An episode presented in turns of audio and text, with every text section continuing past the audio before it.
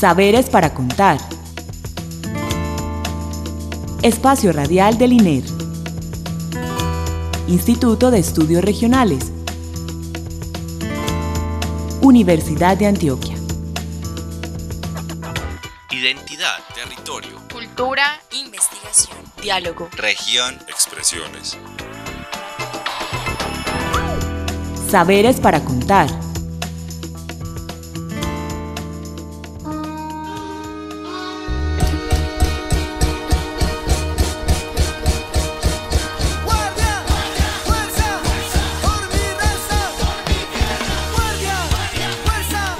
Buenas noches. Lo digo desde el sentido propositivo del término, pero sin ignorar la situación que vive nuestro país en estos momentos a raíz de la histórica movilización social que vivimos en Colombia. La noche de hoy iniciamos un especial acerca del Gran Paro Nacional que inició el pasado 28 de abril y que volcó a las calles a todo tipo de personas a manifestarse contra lo que inicialmente fue la reforma tributaria, pero que se mantuvo con el fin de reivindicar otras necesidades del pueblo colombiano. Estamos en Saberes para Contar, programa radial del Instituto de Estudios Regionales de la Universidad de Antioquia. Les habla Nelson Ramírez, comunicador del INER. Agradecemos a Beatriz Elena Mejía Mejía, directora de la emisora cultural Universidad de Antioquia, por este espacio. A Víctor Enrique Guarnizo Zavala, nuestro apoyo técnico en la grabación de este programa. Y también desde la distancia le envío un saludo muy especial a mi compañera de emisión, la profesora Isabel González. Hola, profe, ¿cómo estás? Buenas noches Nelson, bueno, muchas gracias ahí como por el saludo a la distancia y la cercanía porque necesitamos es encontrarnos en estos tiempos como tan asiagos, yo ando con el corazón en la mano, como entre el dolor y la esperanza, buscando el encuentro, el diálogo que nos permita comprender lo que nos está sucediendo en este momento y, conocer desde distintas voces como las reflexiones y, y entender el movimiento, el paro Hoy quiero darle la bienvenida a nuestros oyentes y agradecer a que nos acompañen en esta emisión junto con nuestros colegas, docentes e investigadores, Andrés García, Ever Álvarez y Mateo Valderrama, que nos van a, compartir desde Urabá, el Oriente, el Chocó, un poco como lo que se está viviendo en este momento. ¿Cómo están ustedes? Muchas gracias por conectarse, por generosamente contarnos y acercarnos a las regiones en este momento. Muy buenas noches, profesora Isabel y colegas Mateo y Andrés. Un gusto saludarles y muchas gracias por la invitación. Buenas noches Isabel, Mateo, Ever, Nelson y a todos los que nos escuchan. Un abrazo para todos solidarios. Muy buena noche para todas y todos. Eh, espero que se encuentren muy bien y Espero que tengamos una conversación muy productiva para entender lo que pasa en las regiones.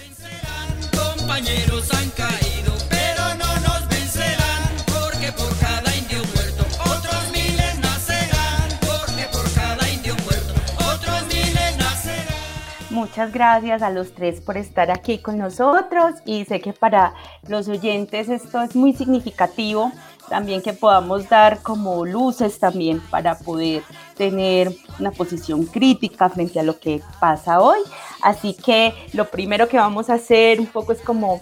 eh, la pregunta general y que iniciaremos por el profe Ever que está en Urabá, que nos cuente cómo se está viviendo la movilización allí. Qué perspectivas hay, qué ha pasado, qué ha pasado con los estudiantes, el profe Ever está vinculado al programa de gestión cultural, además está con algunos proyectos de investigación con nosotros en el instituto. Entonces, eh, iniciemos por Urabá. ¿Cómo se está viviendo, Ever, las cosas en, en esta región?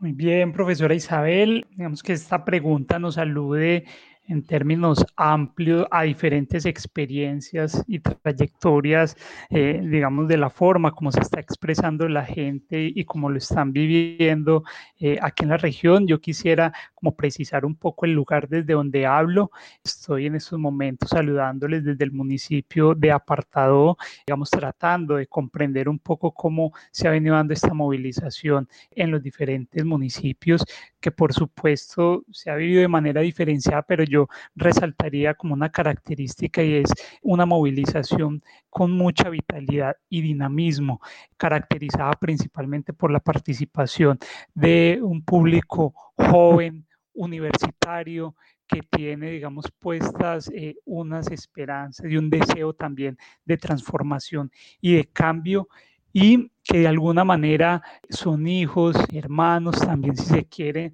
de una generación que ha sido de algún modo silenciada o reprimida por efectos, digamos, del conflicto que experimentó la región desde mediados de los años 90 y que de alguna manera colocó límites a la posibilidad de expresarse desde hace algunos años hacia acá. Estamos viendo, digamos, cómo se revitaliza, cómo se participa de manera crítica, propositiva en estos espacios de diálogo. Por supuesto que también se han presentado, digamos, algunos factores o algunos elementos que han perturbado, digamos, estas expresiones pacíficas que hemos visto en las movilizaciones a través del arte, pero no quiero centrar el foco de atención allí porque me parece importante resaltar esa vitalidad que hoy por hoy cobra esta expresión ciudadana en la región. Profe Ver, muchas gracias además por invitarnos a, poner en el centro como esa expresión pacífica de las demandas, pero también artísticas, que ahí tienen una fuerza y son como esas llamas también que dan como la confianza para luchar por reivindicaciones que en cada región tendrán sus acentos y que ahorita eh, más adelante podemos empezar a ver esas diferencias que nos puede mostrar el territorio y las demandas que se hacen. Entonces, conectando como regiones, voy a darle la palabra a nuestro compañero Andrés García. Andrés hace poco llegó de su trabajo de campo en la región de la Arquía, en Chocó. Entonces, Andrés, nos gustaría mucho que nos contaras cómo estás sintiendo, cómo viste la movilización, el paro nacional en esta región del Chocó. Gracias, Isabel. Compartir que vengo precisamente de unos días de trabajo de campo, de visita eh, algunas organizaciones sociales y, comunidades locales en la cuenca del río Arquía y también en el río Curvarado, en el Bajo Atrato y en el, Medio Atrato. el paro y los procesos de movilización social pues tienen allí poca visibilidad en estas regiones. La atención, como ya se ha dicho, está centrada mucho en las ciudades, pero vale destacar que a pesar, digamos, de la militarización de la vida cotidiana en estos, ríos, en esta ruralidad distante, mm, hay acciones que las organizaciones étnicas, las organizaciones de jóvenes, las mujeres, las víctimas del conflicto armado realizan en medio, insisto, como de la presencia de actores armados, de la criminalización de la protesta social eh, también por parte del Estado. Entonces, vemos unos intentos de visibilizar eso que acontece no solo en el marco de, estos procesos más coyunturales de los últimos días, sino unos reclamos que son históricos por violencias estructurales que acontecen en estas regiones, por la falta de empleo digno,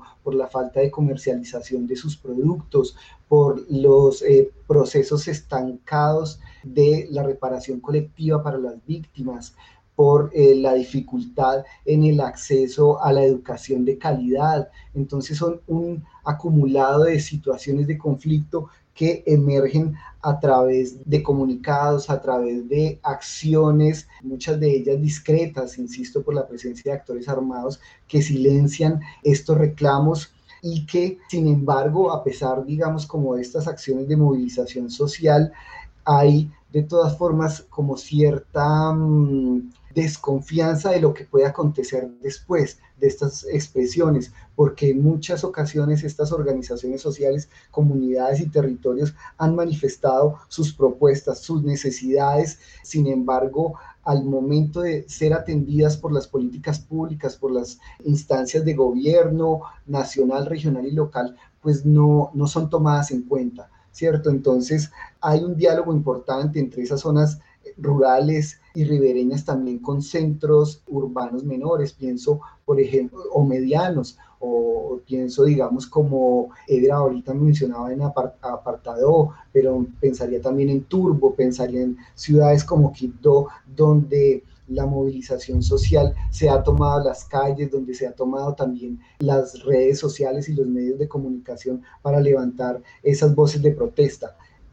Andrés, muchas gracias por esa perspectiva y también creo que sumaría algo que tú señalas un poco que es como que la movilización se vive en las calles, en estos centros, digamos, urbanos, pero cuando hablamos de las comunidades rurales de la Arquía o de otros ríos en este medio atrato, pues también no tienen esa visibilidad porque las redes sociales, la conectividad es otra y que creo que eso ha sido una de las características de esta movilización, que no se está dando solo en el espacio físico de la calle, sino que también esa fuerza que ha tomado las redes sociales para visibilizar las luchas y, los distintos lugares que también empiezan a ser claros, ¿no? Como, digamos, a, ser parte de nuestra geografía ahora, digamos, está muy en en las ventajas que nos da las redes sociales y que en las regiones donde tú justo de donde vienes, pues no es tan fácil esa conectividad. Entonces creo que eso también sería algo como de tener en cuenta y me alegra mucho que nuestros oyentes puedan escuchar que son, o sea, son como muchos lugares que también distantes que no conocemos, pero, pero digamos que la, hay unos reclamos justos que nos unen. Y con esto entonces voy como a la región del Oriente con el profe Mateo Valderrama que está muy cercano a procesos en San Francisco, en varios lugares y, que nos gustaría mucho que nos cuente desde el oriente antioqueño cómo se está viviendo esta movilización social. Bueno, para entender cómo se vive hoy la movilización social en el oriente antioqueño, es importante remitirnos al menos al 2019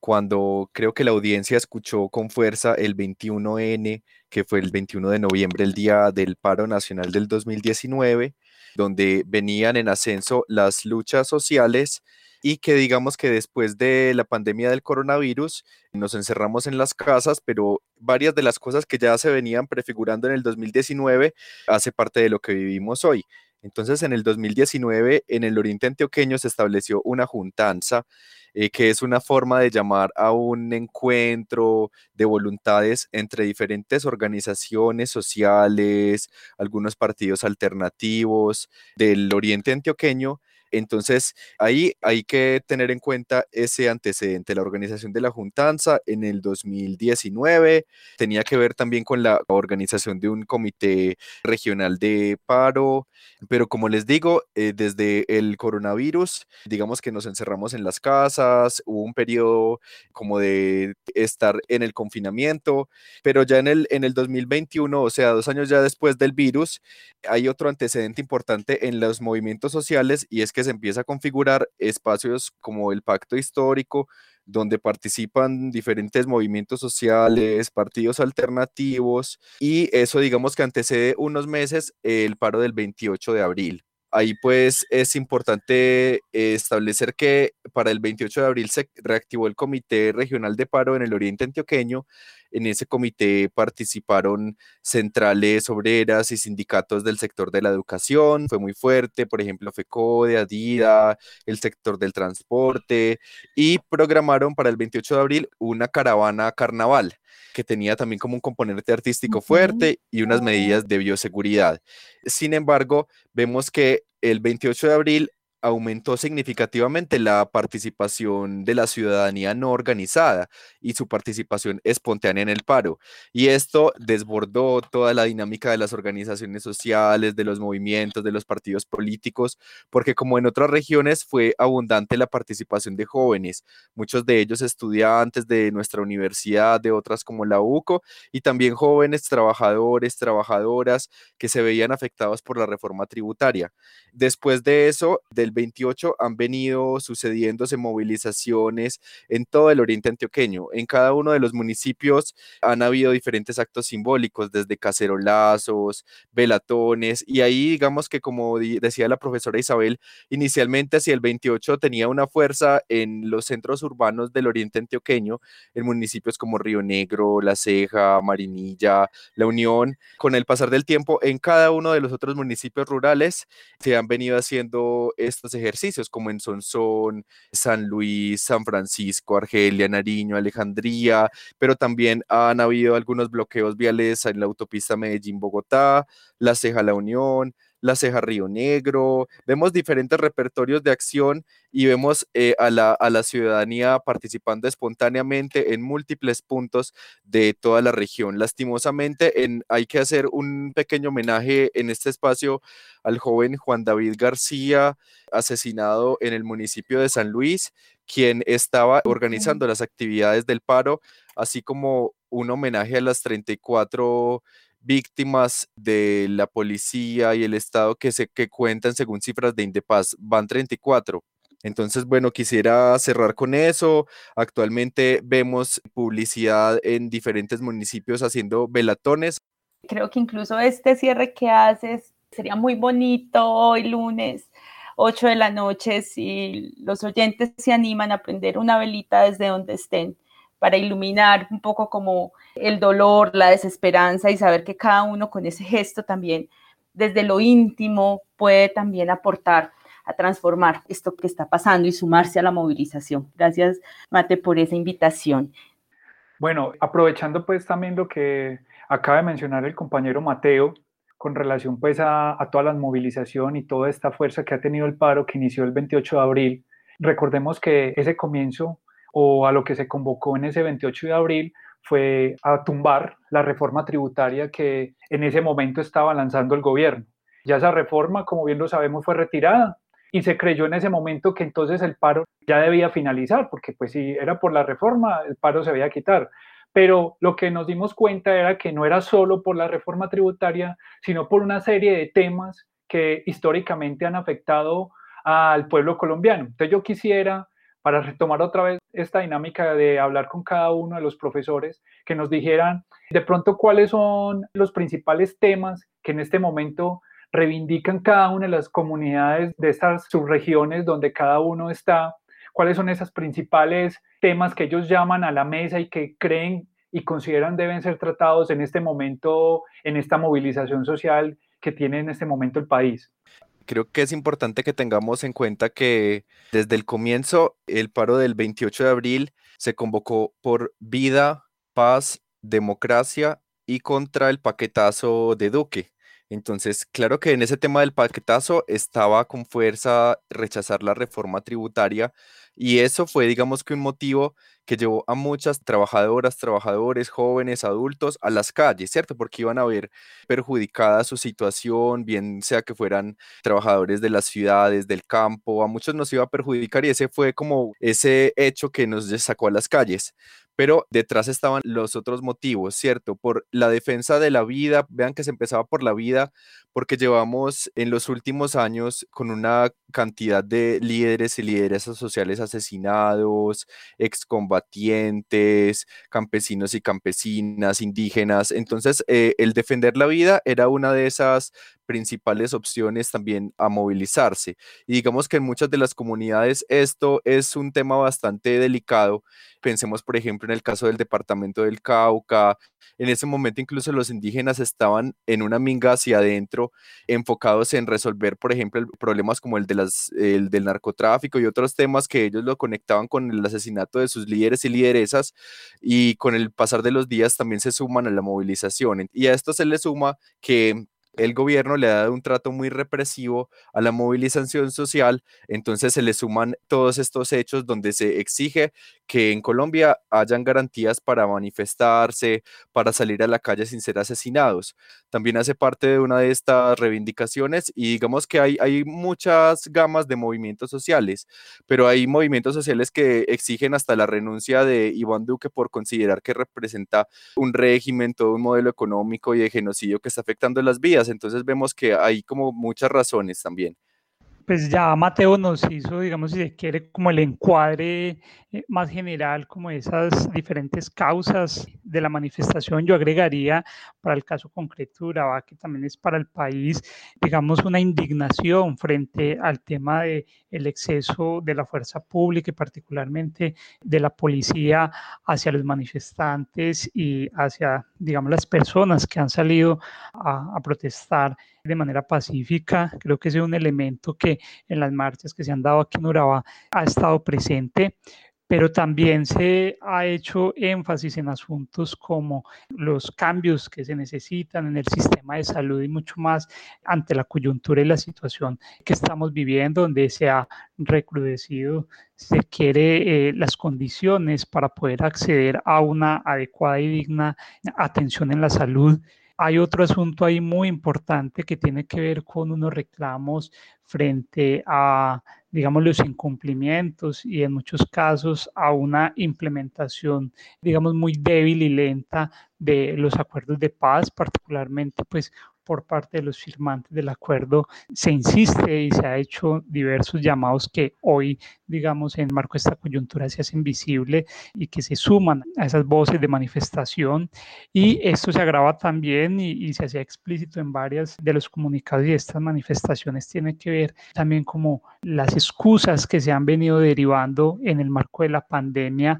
digamos, para reprimir no solo la libertad de expresión, sino la libertad de movilización venimos de hace más de un año de estar confinados y de estar de alguna manera muy, muy limitados en el ejercicio, no solo laboral, sino de la expresión ciudadana. Y yo creo que todos estos elementos se suman y dan ese carácter, digamos, multicausal a esos reclamos y manifestaciones que hoy estamos viendo eh, en los diferentes territorios creo que un, asunto también que tal vez no ha estado en el centro como tal, pero que sí se ha hecho muy presente y en las manifestaciones anteriores o, ejercicios de movilización que mencionaba Mateo se han visto, tiene que ver también un poco con el respeto a la vida de esos líderes y defensores de derechos humanos que en regiones pues, como las que estamos aquí discutiendo, en el oriente, en Urabá, y en el Chocó, pues ante la presencia de diversos grupos armados, concretamente en Urabá de las AGC, pues ponen ciertos límites y digamos barreras adicionales para el ejercicio de la protesta y sobre todo en estos contextos urbanos, de allí que muchos de nuestros jóvenes, que eh, incluso universitarios que salen a manifestar, pues comienzan a ser señalados, comienzan, digamos, a ser de alguna manera intimidados por este ejercicio, porque en todo caso las condiciones de los territorios son diferentes y creo que son asuntos ahí importantes también a señalar. Yo complementaría lo que han mencionado los colegas con, al menos en estas regiones del Bajo y el Medio Atrato, en esta ruralidad lejana y en estos escenarios ribereños, se moviliza de forma explícita y en otras no tanto la sociedad por unos derechos que históricamente no se han cumplido como el derecho a la consulta previa para ciertos proyectos, los derechos a la reparación colectiva, ya lo mencionó Ever, el derecho a la posibilidad de la, transitar hacia la paz, el asesinato de los firmantes del acuerdo, van más de 270 personas asesinadas eh, desde que se firmaron los acuerdos especialmente para el bajo atrato, está muy candente el tema de los procesos de erradicación forzada de cultivos ilícitos y no de manera concertada, a lo cual llegan las comunidades no solo por la presión, digamos, de, de actores armados allí, sino por una desatención histórica estatal y falta de condiciones dignas para, por ejemplo, la comercialización de los productos locales se moviliza también la sociedad frente a, digamos, el derecho a un medio ambiente o a la defensa de unos ecosistemas de los cuales dependen los modos de vida en estas regiones. Insistir, como lo dije en el primer momento, que por distintas circunstancias esa movilización social en la ruralidad y en estas zonas ribereñas no es tan audible, no es fácil que la conozcamos en el país y ahora que se habla de, digamos, nuevos escenarios de participación para poner un nuevo, si se quiere, pacto eh, ciudadano en el país, pues hay un riesgo que se dilaten estos reclamos desde la ruralidad y desde los mundos ribereños. Muchas gracias por poner como los temas amplios y también como los caminos que se van encontrando para la movilización, la reivindicación, los puntos realmente centrales que hoy deben estar en debate y que deben ser las conversaciones que sigamos animando para estos saberes para contar. Creo que lo que pasa hoy con el programa es como un montón de puertas que se abren y por eso queremos es hacer una serie que pueda ampliar estos temas. Así que creo que estaremos con cada uno de ustedes también intentando hacer otros encuentros en los tiempos que tengamos en estos tiempos tan agitados, pero creo que es ahí donde tenemos que hacer las apuestas porque cada uno abre también unos modos particulares en los que esto está ocurriendo unas formas de expresión, de reivindicación, que creo que hay que, hay que darle la fuerza suficiente para entender cómo las comunidades se están organizando, están defendiendo la vida, tienen unos reclamos, hablan de esos profundos cansancios también frente a esto. Y Andrés decía algo que son esas acciones discretas frente a la militarización de la vida cotidiana que tal vez hay que empezar a rescatar y a ver como profundamente inspiradoras y que se distancian, digamos, de unas violencias, digamos, estructurales también, ¿no? Entonces, creo que podemos ir cerrando y preguntarles y como que ustedes nos dejen alguna palabra de esperanza y aliento que les haya quedado de estos últimos días. Muchísimas gracias Isabel por la, y a Nelson por la invitación. Quiero enviar pues un, un abrazo solidario para quienes nos escuchan y digamos el mensaje de la persistencia, insisto, de los mundos rurales y ribereños en la intención de la vida, de una vida que es colectiva, que es de familias grandes y que tiene, digamos, muchos significados importantes para los mundos urbanos. Creo que sin plantear dicotomías entre esos espacios en la ruralidad y, en esos mundos ribereños, de esa ruralidad, de esos mundos ribereños depende gran parte de la vida en nuestras ciudades. Entonces es un llamado para que podamos estar muy atentos a lo que nos dicen esas regiones, esas comunidades, esas formas organizativas y a una solidaridad que trascienda, digamos, llamados coyunturales en redes sociales, sino que podamos seguir acompañando lo que pasa y lo que va a pasar, porque para cerrar, eso lo decíamos en un espacio colectivo en el, en el INER hace unos días, y es que esto nos pone de cara a los procesos electorales que se nos vienen el próximo año y aquí se están midiendo las fuerzas de la sociedad para esos procesos. Un abrazo, gracias. Por mi parte, cerraría como leyendo el mensaje que se va a apreciar en una de las pancartas que se elaboraron en el antiguo ETCR de Brisas en Caracol y justamente para, digamos, sumarse a este ejercicio de protesta que dice, y si ahora gritamos y cantamos en modo de protesta, es porque preguntamos bien y nadie nos dio una respuesta que creo que es un elemento importante señalar que si bien hemos visto actos y eventos que de alguna manera tratan de opacar la respuesta y el, llamado legítimo que se hace desde la ciudadanía, creo que es importante poner el énfasis también eh, en esas otras formas de expresión que se han estado tratando de poner sobre la mesa, buscando respuestas y sobre todo demandando cambios. Muchas gracias. Bueno, yo quisiera cerrar comentando una cosita pequeña que se me había pasado y es que en el oriente antioqueño una de las razones también para movilizarse fue defender la salud pública de las colombianas y colombianos ahora que atravesamos esta pandemia eh, y también a rechazar el proyecto de reforma a la salud, que es el proyecto de ley 010. Eso también viene siendo una razón de la lucha, pero más allá de eso también es, es entonces ese llamado al, al cuidado colectivo, a ver que este paro, esta movilización nos está permitiendo conocer a Colombia, vemos un Duque Chao cantándose en diferentes ritmos, andinos, en carranga, y que le exijamos al gobierno que también respete esas vías y ese derecho a manifestarnos. Bueno, profesores, muchísimas gracias. Yo también les quiero dar por acompañarnos esta noche de hoy.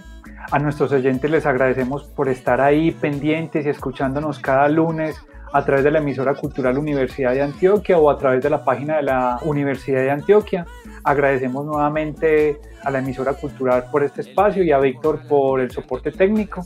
Recuerden que nos pueden escribir al correo comunicaciones uda.edu.co. Les reiteramos y más en este momento que nos pueden escribir a ese correo y hacernos las preguntas que estimen convenientes o mandarnos alguna inquietud, alguna sugerencia Les recordamos que este y todos los programas se pueden escuchar en el micrositio de INER alojado en la página de la Universidad de Antioquia. Pueden ingresar a enlaces de interés, se van a unidades académicas, luego institutos y luego al Instituto de Estudios Regionales. Ahí van a encontrar el banner para ingresar y escuchar todos los programas que hemos grabado. Y los esperamos el próximo lunes. Que tengan un feliz resto de noche y muchas gracias por escucharnos. Que no era mi hogar, dice que ven mi cuerpo, oigo me están llorando. Madre, ¿te acuerdas que te hablé de las estrellas? Hoy ellas están aquí, hay muchas otras junto a mí y todas van volando, se van surcando en lo alto. Saberes para contar. Espacio Radial del INER. Instituto de Estudios Regionales. Universidad de Antioquia. Identidad, territorio, Cultura, investigación, diálogo. región, expresiones. Saberes para contar.